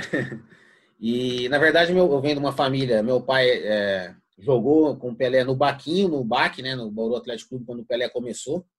E diga-se de passagem que meu pai na época ele era o 10, o Pelé era o 8. Isso tem, nós estamos até no livro, isso é Pelé lá. E depois meu pai jogou no Botafogo de Ribeirão Preto, né? Jogou no Noroeste, Corinthians de Prudente. E jogou no Santos depois em 64 também, né? Com o Pelé novamente. E, mas naquele, meu pai, ele, ele, eles eram em 10 irmãos, né? Ele perdeu a minha avó, né? Ele tinha 16 anos, ele era o quarto mais velho, né? De, de 10 irmãos. Então, assim, tinha a menorzinha, minha tia tinha, se não me engano, 60 dias. E aí tinha aquela escadinha. Meu avô era alfaiate. Então, meu pai teve que lutar muito né, para poder ajudar, inclusive, a, a, a, educar né, os próprios irmãos. E o futebol era marginalizado, né? Então, assim, não tinha essa, toda essa pompa né, que tem hoje. A preocupação dele era muito grande, ele não gostava muito do ambiente também. Meu pai nunca foi um cara assim de. Onde já tinha, né, cara? Naquele momento já tinha situações com bebida, às vezes drogas, os caras tomavam as boletas que ele falou lá, os negócios. Ele não, ele não era muito disso realmente, não gostava, né? Ele o pai foi começar a tomar uma cervejinha depois dos trinta e tantos anos lá. E então assim o ambiente não, não ajudava muito e essa preocupação dele em ajudar a família realmente também. E ele sempre estudou. Então ele fazia, ele jogava, mas também estudava, né? E e aí eu ele virou delegado de polícia. Tem mais outros dois tios meus que também são delegados de polícia. Aí o meu irmão fez direito e é investigador de polícia. A minha irmã fez direito também, né? Não exerceu ficou um pouquinho na, na advocacia, mas hoje ela trabalha com meu cunhado na, na empresa que eles têm. E aí meu pai ficou me estimulando e me instigando a fazer direito. Eu falei, pai, eu não quero, eu quero fazer, deixa eu fazer educação física, melhor, né? Eu estava na época no Botafogo de Beirão, e vários ali, tinha na ERP, a faculdade bem do lado ali, o pessoal fazia e muito mais relacionado. Eu sempre fui um cara, eu sempre joguei tudo, eu lutei judô, eu fazia natação, joguei vôlei, handball. Esses dias um, um amigo meu comentou no, no, no Face, ele falou, pô, Cocito, você imagina se os caras soubessem que você foi artilheiro de handball lá no estadual em Assis, hein? Falei, pô, então, você imagina? Eu sempre realmente joguei tudo, vôlei, basquete, fazia tudo. E mas assim, a, a competição ela estava dentro de nós, da nossa família, né? Então assim, meu pai o que mais me estimulou foi a ser esse competidor assim, nato, meu irmão da mesma forma, né? E, e quando ele me falou para fazer direito, eu falei, pô, eu não queria fazer, mas aí eu peguei, fui, passei na, na faculdade, na Unip, lá na época, eu morava no alojamento do Botafogo. Só que eu já jogava no profissional, daí já, no final do ano ali, eu já tinha pego seleção, e eu já não ia para eu ia para a faculdade, não era o que eu gostava realmente. Não adianta, se você não, não, se identifica com aquilo, você não vai fazer bem feito. Às vezes eu ia para a faculdade, realmente eu levava uma folha de caderno no bolso só para anotar o que eu tinha que, que fazer. Depois treinava o dia inteiro, eu queria jogar mesmo, né? Assim, e eu e até estimulo os meninos a fazer o que eles gostam. E dá para conciliar né? Dá para conciliar, daria. Se eu tivesse feito, até falo meu pai, se eu tivesse feito educação física, acredito que eu teria eu teria continuado pelo menos, porque daí eu ia, trancava, pô, os professores, queiram ou não, acaba dando uma facilitada, por exemplo, a gente está jogando, tem viagem, tem concentração. Como me ajudaram eu passar de ano. Acabei passando o segundo ano, aliás, me passaram, né? Mas daí eu tranquei a matrícula e, e joguei a chave fora, né? Graças a Deus. E aí não voltei mais. E, e meu pai, realmente, cara, enquanto jogador, todas as histórias que eu, quando encontrei, os amigos deles, dele, até teve os encontros amigos do Pelé, que eu fui, sempre que eu encontrava, em todos os lugares, até hoje, eles falavam assim para mim, quando eu era menino, né? Que se eu jogasse metade do que meu pai jogou, eu iria para a seleção brasileira. Então, não joguei metade. que eu quase fui, mas não fui, né? Naquele ano. E, e, mas falaram, todo mundo fala que meu pai realmente jogava muito. Ele me levou para brincar várias vezes. Você vê que ele realmente já vi ele jogar no, no, quando eu era menino ainda, um pouquinho, realmente sabia jogar muito. Era muito bravo, briguento demais, né? Então assim, eu puxei um pouquinho, mas não muito, porque ele era falando que ele era doido, mesmo enfrentava a torcida, pulava alambrado para brigar com a torcida, apanhava pra caramba, batia, apanhava, a polícia. Então meu pai realmente era assim, com esse espírito realmente de de muita muita competição assim, de eu trouxe isso dele, herdei dele, assim como meu irmão também contribuiu muito também para que nesse ambiente que eu fui criado, para que eu me tornasse esse, esse cara tão competitivo assim como eu sou. É, eu queria saber, Cocito, como que foi para você, cara, que é um, um, símbolo do Atlético, um cara que tem várias, vários fatos marcantes, né? Você fala no Cocito, você lembra da letra, do chapéu, daquele gol na Atletiva de fora da área, lembra do título brasileiro, o cara que é o rei da raça tudo mais. É, como que foi para você, cara? O que, que você levou para aquela questão da, da, da, Libertadores de 2005, você como único remanescente do título de 2001, jogando aquela outra final importantíssima, ou aquele outro campeonato importantíssimo na história do Atlético. O que, que você levou para aquele momento com relação a você ser um cara vitorioso, muito competitivo? Como que você absorveu aquilo sabendo o tamanho da, da representatividade que você tem na torcida do Atlético se você percebeu que você sentiu isso diferente ou se você levou isso para os outros jogadores de uma forma diferente, quem sabe você já sabia como era ganhar para o Atlético, o que, o que a torcida fazia, como, como era o ambiente do Atlético, como que você passou por esse momento sendo essa figura que você é? Bom, quando eu, eu, saí do Grêmio, na verdade, eu participei daquela campanha do Grêmio, né? Até jogamos contra lá e naquele 3 a 3 na Erechim, né, que eu estava na equipe do Grêmio, é, passando muita dificuldade na equipe do Grêmio. E também foi um, assim, um ano sofrível né, de, de a gente ter caído com o Grêmio. Mas mesmo assim, né, tendo aquele o descenso com, com o Grêmio, apareceram várias propostas para mim. Né? Eu tinha uma proposta do Braga na época de Portugal, e mesmo de, tendo descenso, tinha proposta de renovação pelo Grêmio também, né? E, mas aí eu voltei para Curitiba, o Petralha pediu que eu voltasse, ele conversou comigo e falou, ó, deixa para depois, vamos aí ficar com a gente na Libertadores aqui, nós vamos fazer uma bela competição e tal, e depois você vai né, para fora aí, pra, a gente vai ter, as propostas vão continuar, vão vir, e depois até não apareceu o Braga mais, porque depois não perdeu o time, mas depois eu fui para o Tenerife. Mas foi a melhor decisão que eu tomei de ter, de ter ficado. Até poderia ter ido para o Braga, poderia ter às vezes era um contrato de três anos, poderia ter ganho mais dinheiro, né? Mas é, não teria essa tamanha identificação mais ainda que eu tenho né, com o clube. E, e, quando eu volto, sem dúvida nenhuma, eu passei sempre né, esse, esse espírito de competição, de vibração, de, de vitórias, de conquistas. É, eu lembro até do próprio Fabrício, né? Ele falando que depois que eu saí ali, ele falou, pô, tá faltando você assim no vestiário, cara. Pô, o time perdeu aquela vibração, aquela, sabe, aquele clima de, de, de competição, de, de, de, agito mesmo assim, vestiário dentro do campo, de cobrança. Então, assim, são esses relatos, assim como o do Fabrício, por exemplo, que mostram realmente a influência que nós temos né, perante a equipe. E foi isso que eu trouxe para aquele ano. Nós acabamos fomos campeões paranaenses mais uma vez, né, em 2005. Ali eu já estava sentindo desde 2004, eu já não sabia que era isso, mas eu já sentia o meu joelho lá no Grêmio. Eu não sabia o que era, eu sempre fui um cara muito de, de, de suportadores. Minha carreira foi marcada por lesões aí, muitas lesões. E, e eu já estava sentindo era a cartilagem, eu não sabia, desde 2004. Aí quando eu voltei em 2005, mesmo assim eu estava com dores também no joelho ali. Por isso que eu até fiquei no banco alguns jogos, eu fiquei me recuperando, tentando fortalecer meu joelho, mas também não sabia nem que existia essa tal de cartilagem. E aí, e tomava anti-inflamatório para treinar, tomava injeção, jogava, e dor, dor, dor. E, e acabei passando um momento até de, de muita resiliência aí também, né, nesse ano de 2005. E, e para mim, esse ano aí, é, essa, esse, essa Libertadores, para mim, foi. Eu falo que é a minha maior frustração, assim, futebolisticamente falando, porque eu vejo que era uma, uma, uma meta ali é, tangível, né? Nós poderíamos ser campeões.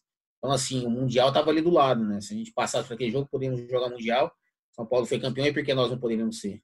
Então, quando a gente fala, e o Petralha fala realmente em sermos campeões mundiais, eu não tenho, eu não tenho dúvida nenhuma de que nós podemos ser campeões.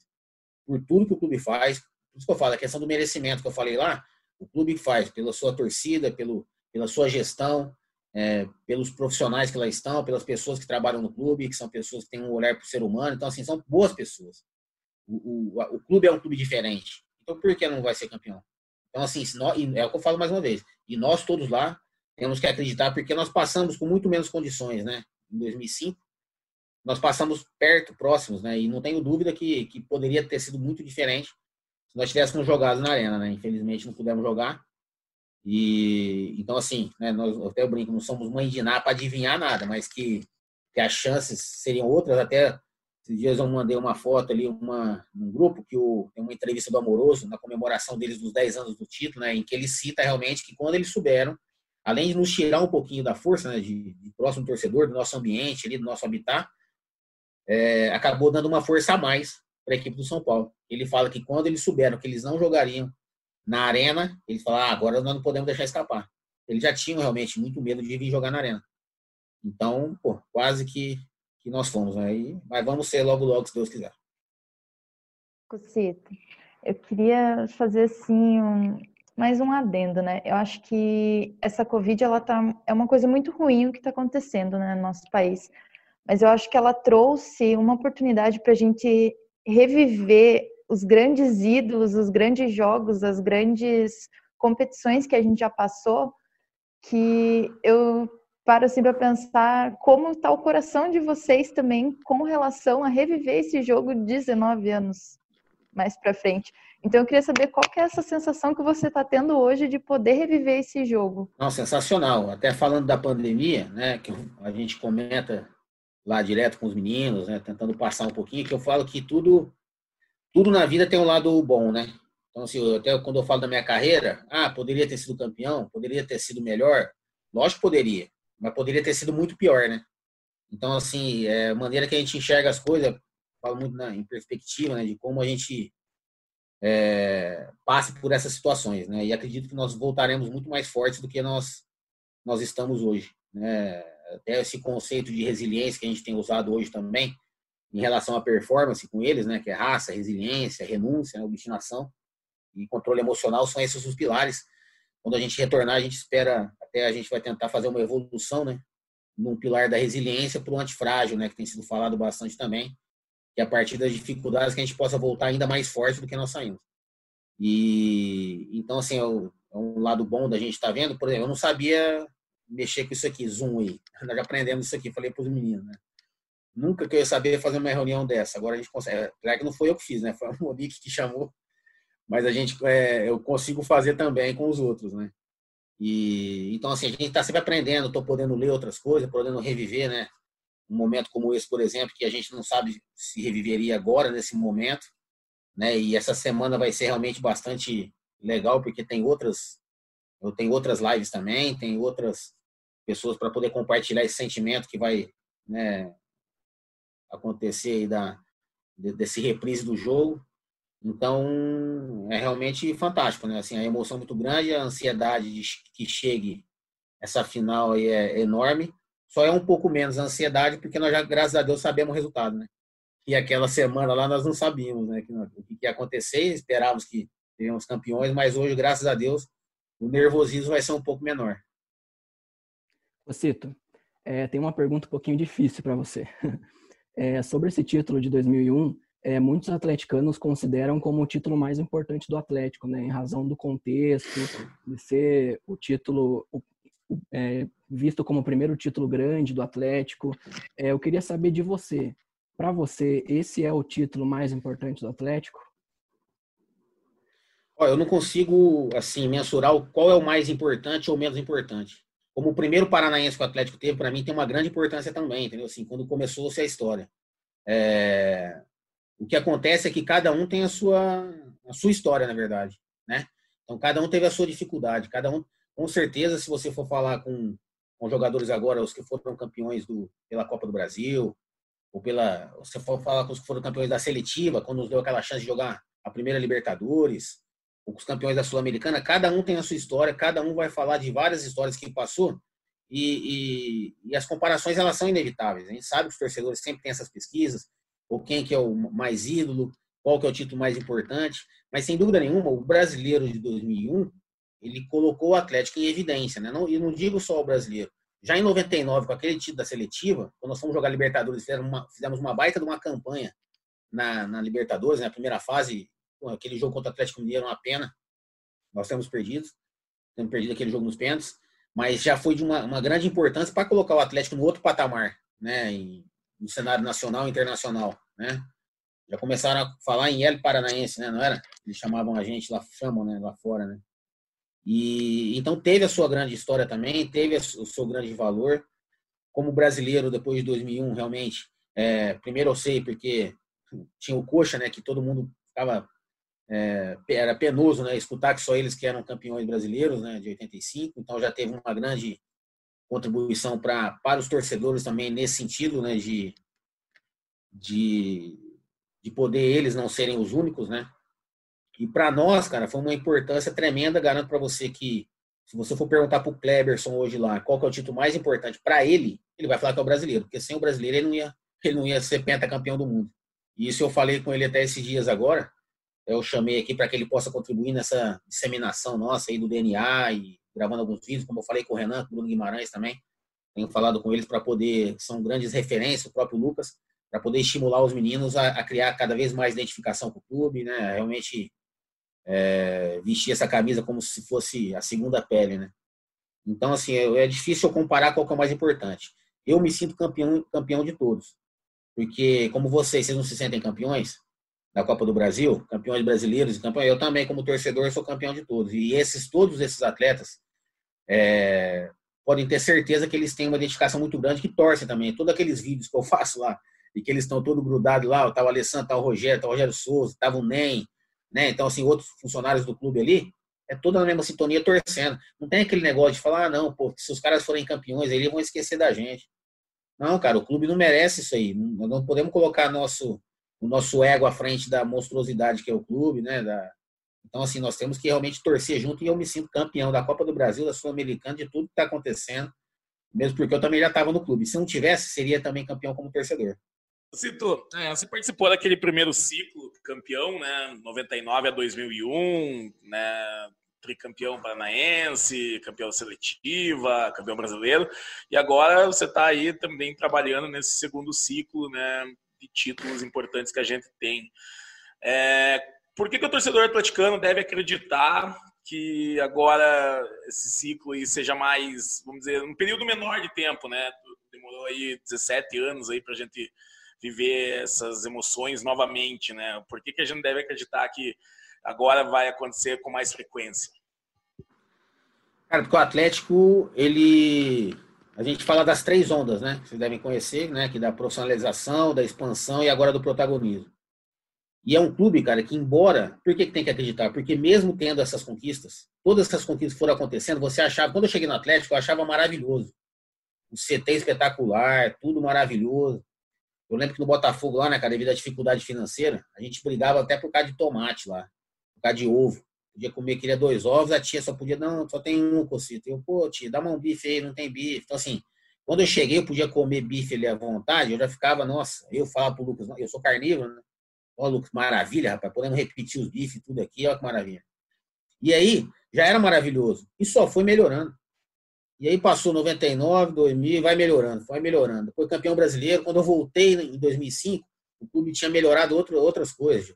Aí já faz mais campos, melhora a estrutura física, melhora é, até o próprio hoje em dia, por exemplo, é, é, o clube é muito criterioso para contratar os seus profissionais. O cara manda lá, nós fomos contratar um treinador para o sub-11, foram 320 currículos enviados. Então, assim, é bastante critério, é muita coisa, assim, para ser um cara, né? E, outro, e, e, currículos, bons currículos de, de treinadores que trabalharam fora. Então, assim, o clube vem cada vez mais melhorando seus processos.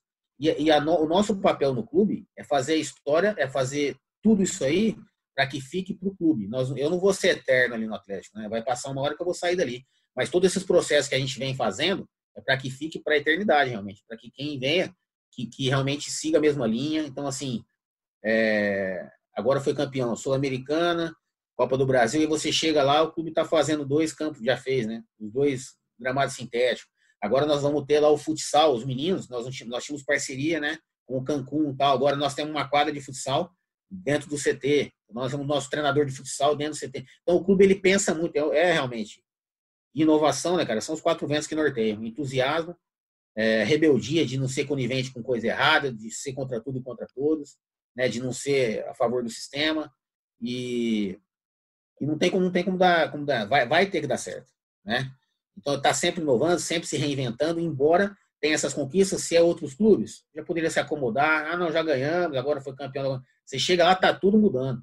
As salas, os espaços físicos, colocando é, a parte técnica, depois da consultoria que a gente fez, né, que teve a consultoria no, no clube, e depois de ser entrevistado vários e vários, vários colaboradores lá, cada um dando a sua contribuição, então agora está lá, não, ó, o setor de avaliação com o do scout, com a parte técnica tem que estar tá mais próximo. Pô, estão mais próximos. Vamos lá, quebra a parede, faz isso e aquilo, tudo com o objetivo de estar tá crescendo, de estar tá buscando a excelência. Então, por essa busca incessante da excelência, busca do protagonismo, que não dá para ser protagonista sem você querer ser melhor a cada dia, né? Então, eu falo assim, o clube está sempre se, se, se, reinventando, buscando melhorar em todos os aspectos. E uma coisa fundamental de tudo isso, que a, eu falo que a parte, a estrutura física, isso aí dispensa comentários, né, cara? A arena, tudo que o Atlético tem. Agora, o que mais é fundamental são as pessoas que fazem tudo isso acontecer. E são pessoas com olhar para o ser humano, com olhar para as pessoas. E aí, quando é assim, eu acredito que tem tudo para dar certo. Por isso. Bom, para fechar o nosso papo, o Cocito falou das chances de rever o jogo aí na pergunta da, da Luana. O Ney conversou com a gente essa semana, o capitão, e falou que infelizmente, né, nesse período que a gente está agora, que infelizmente a gente não vai poder reunir um monte de amigo, um monte de parente para ver esse jogo. Eu queria confirmar, você vai ver o jogo domingo, né, Cocito? Sem dúvida, vou ver. Tô tentando convidar um ou outro aí para vir de máscara. Eu já tenho aquela do, já peguei a do Cap, né? No, aquela, peguei aquela pretinha. Mas se eles vierem, para eles virem com máscara, ver se, se der certo, né? Tô vendo se dá certo de, de a gente encontrar o Alessandro e o Rogério Souza, vamos ver. A gente consegue estar junto, se não der, mas eu vou estar assistindo sem dúvida nenhuma. Então, eu queria que você fizesse um convite para quem não viu, para quem viu, domingo assistir essa final, esse título do Atlético Brasileiro. Quero convidar, né, a todos, todos os atleticanos aí que possam estar tá, tá revivendo esse momento, né, juntamente conosco, né, um, é um momento marcante na nossa vida, né? na vida do Atlético, é, na vida dos nossos familiares e os familiares de vocês podem ter certeza também.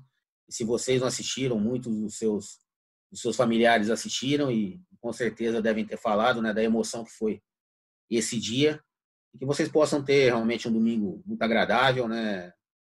E que possam reviver conosco essa essa emoção e esse título fantástico aí que que foi o título de 2001, né? Um título inesquecível que, que jamais será esquecido por mim, por todos os meus companheiros e por todos vocês. Que Deus abençoe a todos, hein? Bom, a gente fica por aqui, agradece ao Cocito pela disponibilidade em bater esse papo sensacional com a gente.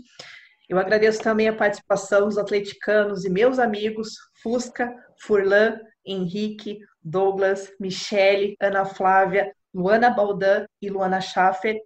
Valeu mesmo, galera. Quem puder, fique em casa, lave as mãos, use máscara, álcool em gel, enfim, faça a sua parte. E lembrando que no domingo, não esqueça, às quatro da tarde tem a retransmissão de São Caetano e Atlético na telinha da RPC e também aqui no Globoesporte.com.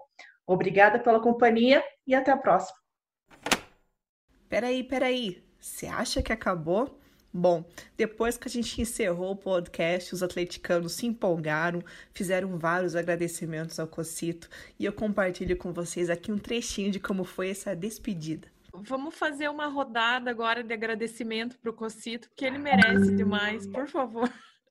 Ah, Nossa, capaz. De Deus, cara. Ídolo, obrigada por renovar tudo isso. Assim, você já era ídolo, já, já morava nos nossos corações e escutar da tua voz, é, ver você se emocionando com tudo isso, só potencializa ainda mais é, essa história. Eu tô aqui, eu chorei acho que umas 19 vezes, uma para cada ano que passou. O cara sabe ser ídolo, é um cara que tem um cuidado gigante com a gente, e por isso que a torcida tem essa adoração e respeita demais. Que momento! é, isso só mostra o respeito né, do, dos dois lados, a pessoa que quer ouvir, a pessoa que é mais nobre ainda que quer falar. Então, só essa pessoa de vir e querer contar as histórias, querer falar o quão importante ela realmente é, mas com o grau, é, sem nenhum grau de superioridade, um grau de igualdade desde o início de tudo, é, isso realmente é o diferencial. Mas eu considero você o meu ídolo porque você é igual a mim, cara. Então, eu me vejo torcendo, eu me vejo em muitos pontos. Então, para mim, idolatria é isso aí.